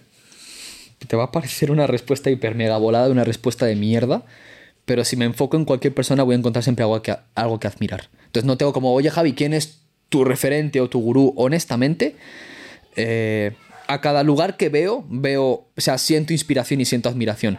Si me preguntas, oye Javi, dime una persona en específico, te diría hoy en día, como lo estoy estudiando, admiro al Dr. David Hawkins, pero porque lo estoy estudiando. ¿Me explico? Eh, no sé, mira, me acaba de llegar a la mente, estaba ayer viendo un, un vídeo de Simon Sinek, admiro a Simon Sinek. ¿Lo admiro por encima de Richard Branson? No. O sea, no, yo soy una persona que en estos momentos estoy haciendo un trabajo en mí, porque no soy perfecto ni mucho menos, para encontrar admiración e inspiración eh, hacia todo lo que veo. Y cuando no soy capaz de hacerlo, pues estoy en piloto automático, me cago en la puta y o sea, me, me, cabreo como cualquier otro ser humano, pero cuando entro en conciencia, cierro los ojos, vuelvo a ese momento y lo recontextualizo, ¿no? Creo que admirar es, es positivo, sí. pero cuando llega al nivel de mm, idolatrar, sí. es cuando las cosas empiezan a complicar, ¿no? Porque al final nadie es perfecto y, y nadie se merece ser, ser idolatrado porque mm, al final, pues bueno, hay una parte positiva y otra negativa, ¿no? El ejemplo de Steve puedes admirar su parte empresarial, pero la parte personal, por lo menos por lo que ha dejado escrito, era un poco más desastrosa, ¿no? Yo creo que un trabajo muy bonito y muy importante es el trabajo de matar a tus ídolos. Matar a tus ídolos significa que vas a admirar profundamente a una persona hasta que esa persona cumpla su función dentro de tu historia, dentro de tu experiencia. Entonces, no sé, por ejemplo, yo admiraba profundamente a Tony Robbins. Hoy lo sigo admirando, pero siento que a nivel de estudio, pues este maestro cumplió su función. A lo mejor vuelve a aparecer dentro de unos años cuando tenga que entrar en un marketing wow, mucho más grande, como el que tiene hoy en día con, con Dean Graciosi o con Russell Branson, ¿no? Pero pues ahora mismo, pues no sé, estoy leyendo más David Hawkins que Tony Robbins. Entonces creo que pues este maestro cumplió su función. Eso pasa mucho, ¿eh? A mí me pasa bastante. O Nacho dice que tengo novios, ¿no? Porque cada vez, pero emprendedores en cierto momento después me obsesiono, yo no sé si es sano hasta qué punto, pero yo aprendo mucho en esa época. Yo obsesiono, me leo sus libros, me estudio absolutamente todo lo que hacen durante seis meses y luego pierdo la pasión. Pero no es que pierda la pasión, es lo mismo que dices tú, es que ya sé lo que están haciendo. A lo mejor en un futuro vuelven a hacer algo diferente, pero es muy buena reflexión esa. Sí, sí. Ya he cumplido la función, ahora hay que dar el siguiente paso. ¿no? Lo sigo admirando, lo sigo respetando, nunca voy a hablar mal de nadie. O sea, es como esa esa parte, no sé, es que para mí todo eso al final, todo en la vida responde a tu nivel de conciencia. Cuando tú tienes un nivel de conciencia, no voy a decir mejor que el de nadie, porque no es mejor ni peor, cada quien vive lo que tiene que vivir, pero cuando estás trabajando en elevar tu nivel de conciencia, ya no te tomas las cosas tan personalmente, no sufres tan fácil, eh, te tomas las cosas con más humor, o sea, vives una vida mucho más tranquila. Y la gente, cuidado con esto, que de repente el emprendedor que es adicto al trabajo y nos está viendo dice, no, es que yo no estoy en esa etapa, no te confundas, aceptación y estar tranquilo no es lo contrario, la intensidad. Si la gente ve mi vida desde fuera, va a experimentar intensidad. De aquí mañana salgo a las afueras de Madrid, después me voy a, a, una conferencia, después voy a Valencia, después voy a Dubái, después voy a Colombia, después voy a Ecuador, después regreso a Madrid. O sea, es como la gente a nivel externo va a percibir intensidad, pero aquí dentro suele haber tranquilidad. Entonces, que tú eleves tu nivel de conciencia te va a entregar la capacidad de entregarte por completo al proceso. Si el proceso es intenso, experimentarás mucha intensidad, como cuando estás haciendo un lanzamiento, por ejemplo. Uh -huh. Pero en la en la parte interna de la cebolla hay como una profunda confianza en la vida, ¿no? De que lo que vivo es lo que tengo que vivir y punto. Qué bueno. Creo que, o soy consciente de que muchas personas consiguen elevar eh, su nivel de eficiencia, ya no hablo de conciencia, sino ser súper productivo, productivos y sacar una uh -huh. alta versión de ellos mismos cuando tienen algún tipo de trauma o problema en su vida, hay un bache y un punto de inflexión y eso les hace dispararse uh -huh. como personas, pero creo que lo hacen o lo hago, lo, estoy bastante seguro de que lo hacen desde el miedo. Oye, uh -huh. tengo tanto dolor que tengo que salir de aquí y elevarme. Yo, a mí es algo que me ha sucedido en el pasado de, oye, tengo un punto de inflexión y eso me hace crecer y transformarme como persona. Y recientemente lo he conseguido hacer sin que suceda ningún problema. Eh, y creo que está muy relacionado con subir tu nivel de conciencia basándote en, oye, ya sé, que, ya sé quién soy, sé qué quiero, no necesito tener un problema para seguir creciendo, ¿no? Um, sí que he analizado, por lo menos en mi entorno, que las mayores transformaciones que he visto vienen dados de un trauma o de un bache. Y también creo que la mayoría de gente que está metida en el, mundo eh, de crecimiento personal, y antes tú también me has comentado, ha tenido algún tipo de inflexión, inflexión en su vida. ¿crees que es necesario tener un punto de inflexión o un bache en tu vida para empezar a crecer personalmente? ¿O se puede hacer de forma mm, random? Es decir, si estás entre algodones y tienes una vida cómoda, ¿vas a querer meterte en este camino o no, es necesario? Va a sonar un poco negativo, pero yo suelo pensar que al principio el conflicto es inevitable. Cuando digo que el conflicto es inevitable no significa que hayas tenido que pasar por un mundo de drogas o, una situación muy dolorosa, pero todos los seres humanos hemos experimentado lo mismo en realidad. Eh, que, que, tire una piedra el que nunca se haya sentido miedo a perder, el que nunca haya sentido miedo a ser insuficiente, miedo a estar solo, miedo al rechazo, que quien nunca haya sentido dependencia, o, la necesidad de control, por ejemplo. O sea, creo que los seres humanos experimentamos exactamente lo mismo a través de diferentes experiencias y situaciones. Entonces, la persona que nació entre algodones, por decirlo de alguna forma, habrá experimentado igualmente el miedo a perder, el miedo a ser insuficiente o el miedo a la soledad que ha podido experimentar una persona que a lo mejor nació en un, en un barrio bajo. Tal vez la experiencia es distinta y el mundo hoy en día, como valora mucho más el drama, le da mucho más mérito a la persona que empezó desde abajo, pero la respuesta es que cada quien tuvo que empezó desde donde tenía que empezar. O sea, es como no no no es injusto que tú compares tu camino con el camino de otros porque es tu camino, no es el de otros. Por eso digo, a veces es injusto que tú digas, no, es que esa persona con tanta edad o con tanto tiempo ha generado estos resultados y yo no. Y es como, bro, es que estas son las cartas que te han tocado, deja de estar peleado con la vida que tienes, acepta la vida que tienes y desde la aceptación transfórmala. Entonces, todos tienen que pasar por un bache. Sí. O sea, porque para que puedas llegar a ser consciente, primero te has tenido que dar cuenta de un conflicto. No, a lo mejor no ha sido el que estés en el mundo de las drogas, pero bro, tu novia te ha dejado. Tu novio, tu novia te ha sido infiel. Suele ser el más eh, común, además, ¿no? Es, es, que es como vas a pasar por un bache hasta que tomes conciencia. Y cuando tomes conciencia, entonces ya no vas a necesitar todo el rato darte de hostias para aprender. Siempre puedes elegir aprender desde el amor. Pero muchas veces, para que lleguemos a tomar decisiones desde el amor, hemos tenido que optar mucho por el miedo y en algún momento ser conscientes y decir ya no más. Al final, marcar un estándar supone darte cuenta de algo. Tú marcaste el estándar de lo que no querías para tu vida cuando experimentaste una incomodidad. Por eso el ser humano que tiene resistencia a experimentar lo incómodo está destinado a sufrir. Mi relación con lo incómodo es, si aquí hay algo que me incomoda, y siempre hay cosas que me incomodan, mi trabajo es transitarlas. No porque sea masoquista. Si ahora mismo, puedo, ahora mismo estoy conscientemente eligiendo tener una conversación muy bonita con vosotros. No estoy necesitando pasar por un bache para tener esta conversación con vosotros. Está siendo muy bonito, pero soy consciente de que cuando encuentre un momento de incomodidad, me va a tocar transitarlo. Me va a tocar pasar por ello, porque huir de ello es igual a asegurarme el sufrimiento en el largo plazo. Es estúpido. ¿Por qué te pones, por qué provocas entrar en momentos de dolor elegido en tu día a día? digamos que, no, digamos que no lo provoco, pero dejo de mirar hacia otro lado. O sea, ¿qué es lo que hace el ser humano cuando normalmente se siente mal?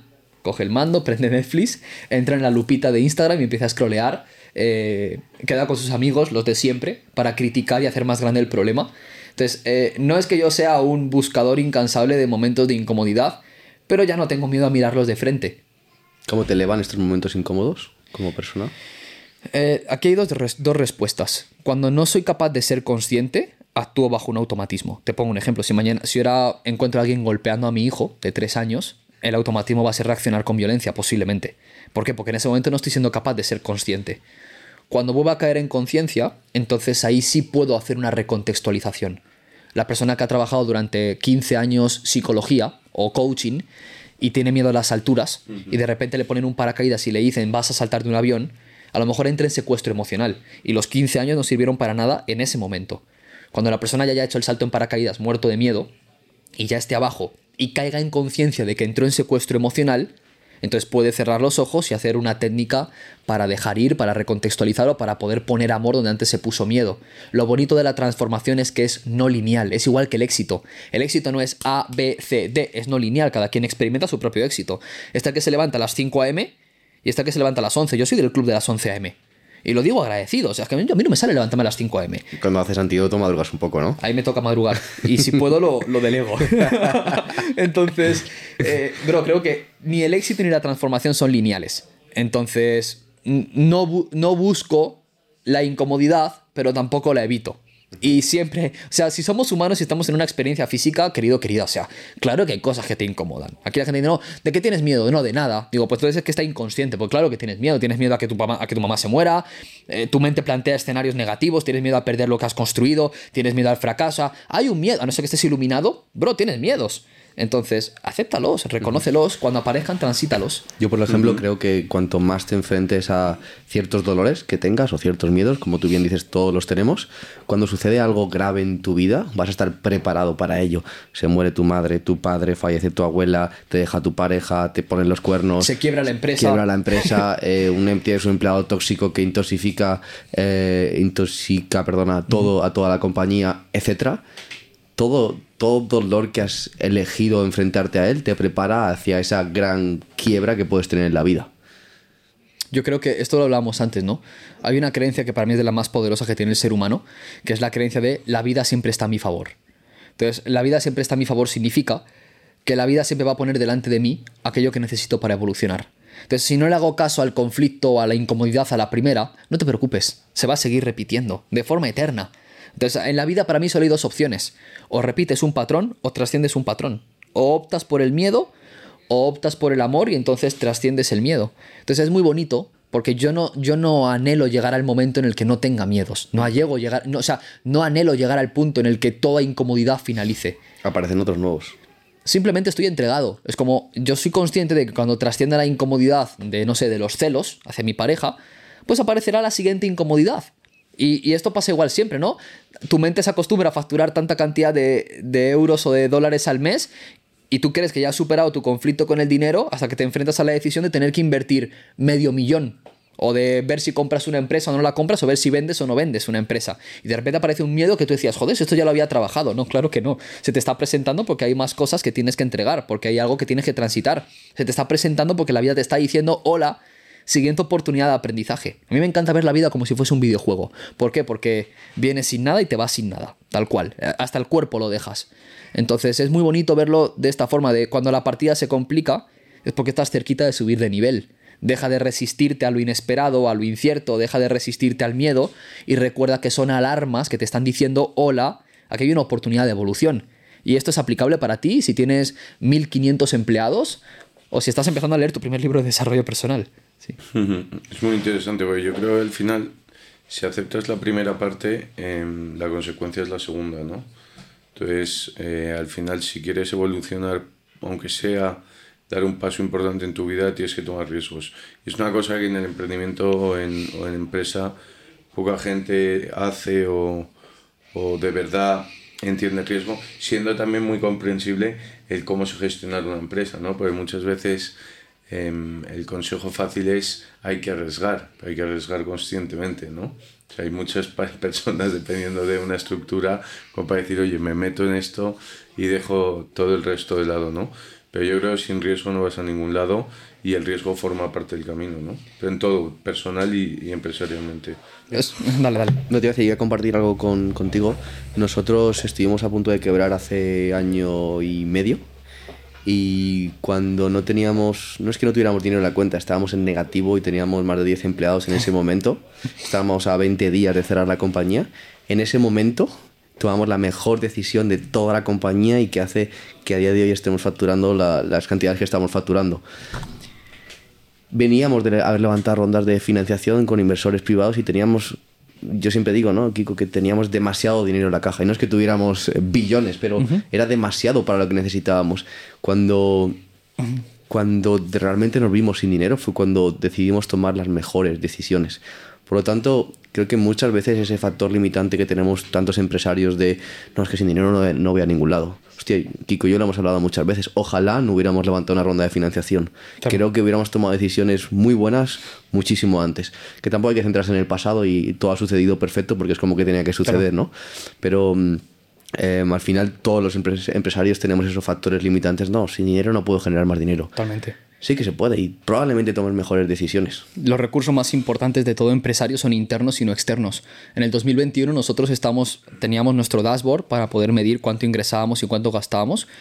Y, yo me estaba dando cuenta de que estábamos generando dinero. O sea, había, no sé, a lo mejor había meses de 70, 80 mil euros al mes en la parte de venta de, de formación Pero cuando yo, miraba, la cuenta, no había beneficio. Es más, estábamos quebrados, pero claro, yo digo, no lo entiendo. Digo, no lo entiendo porque yo aquí veo 80k de facturación en el dashboard, pero en la cuenta no veo dinero. Es más, nos tocó pedir un préstamo al banco de 70.000 euros para poder hacer un lanzamiento, obtener flujo de caja y en este caso poder remontarnos. Y me empecé a dar cuenta que era algo que no estaba viendo antes me empecé a dar cuenta que éramos buenos en generar lanzamientos, pero se nos iba tanto dinero en comisiones que la rentabilidad era tan bajita que se iba pagando equipo. Entonces, no había un problema de facturación anual, había un problema de cash flow mensual.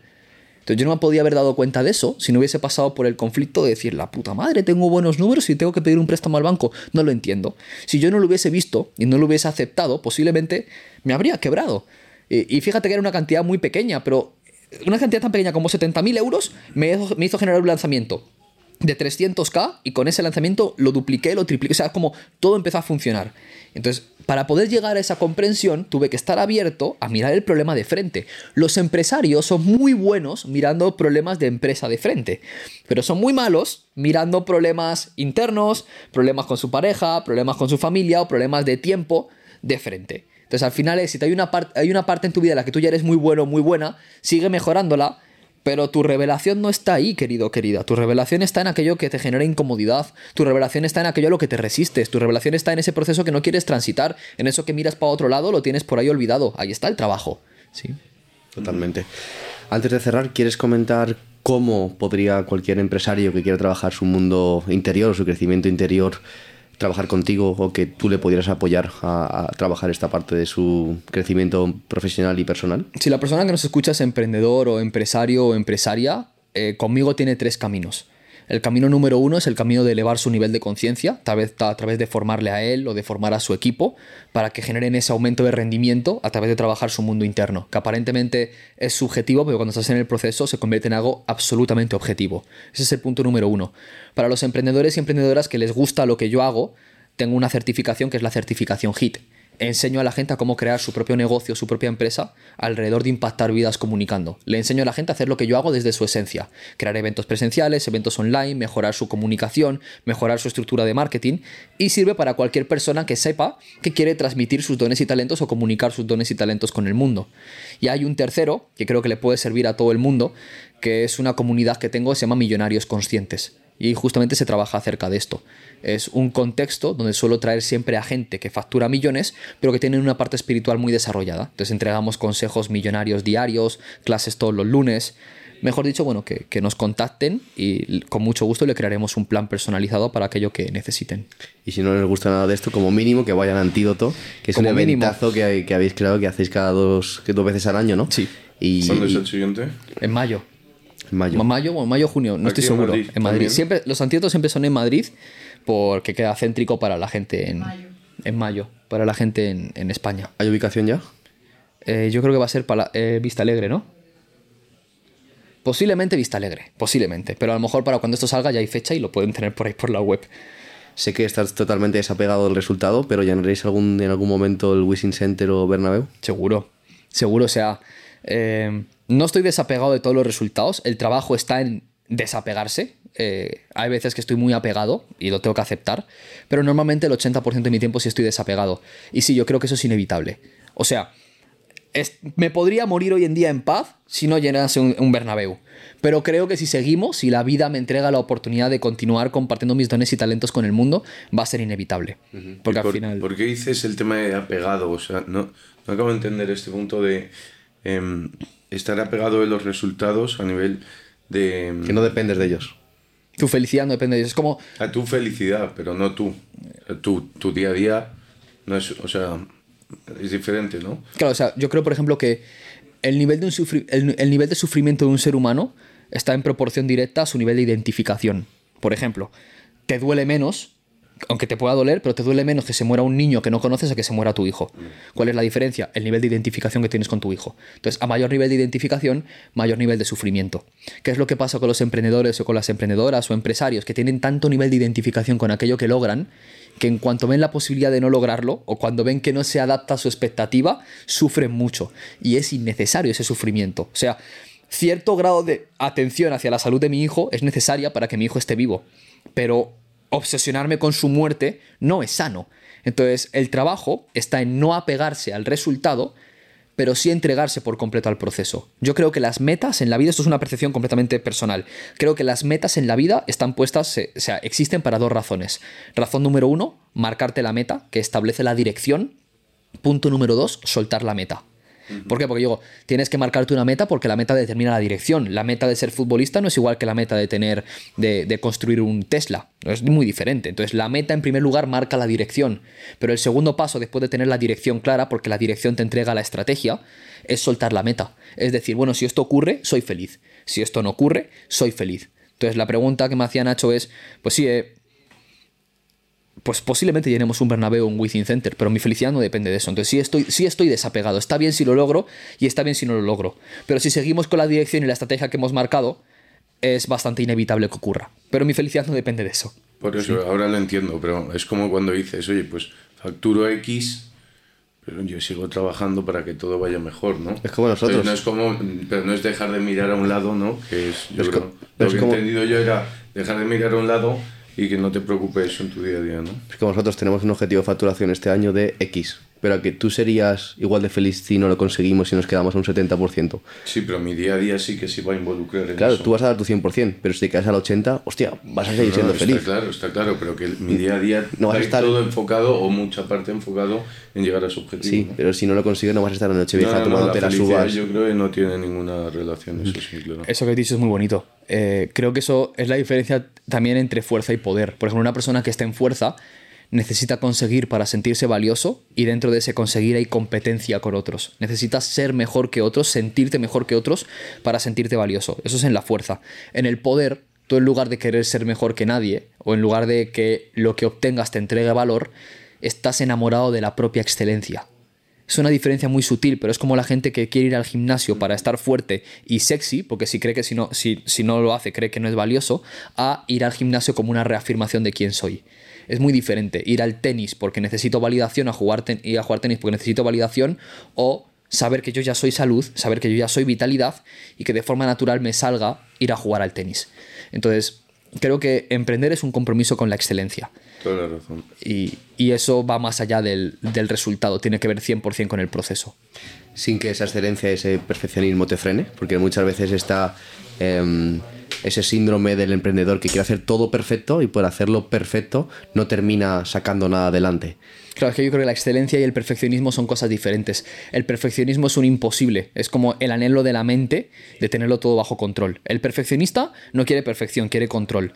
Y todo, y todo intento desmesurado de control te va a entregar sufrimiento.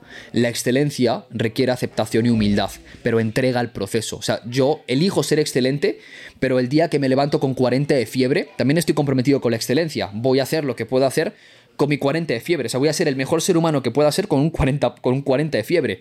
Pero no lo quiero hacer perfecto. La excelencia es responsabilidad interna y parte de la aceptación, de la humildad y de la entrega al proceso. La perfección se basa en el control desmesurado y solo puede entregar sufrimiento porque vas a necesitar ver la expectativa reflejada en el mundo externo y eso no, no ocurre Y siempre. obsesión, que es muy complicada controlar la obsesión, ¿no? Javi, sin duda estaremos en ese antídoto en no sé en qué año será, pero estaremos apoyándote en, en Bernabéu, no solo nosotros, sino todo nuestro equipo. Gracias. Ya te he dicho antes en privado que, que la anterior edición eh, hubieron más de 10 personas, de, sobre todo al- al directivos y demás, eh, pues intentando crecer, ¿no? Porque al final no hay crecimiento personal si no hay crecimiento eh, como empresa y viceversa. No crece una empresa si no creces como persona y todos los miembros del equipo.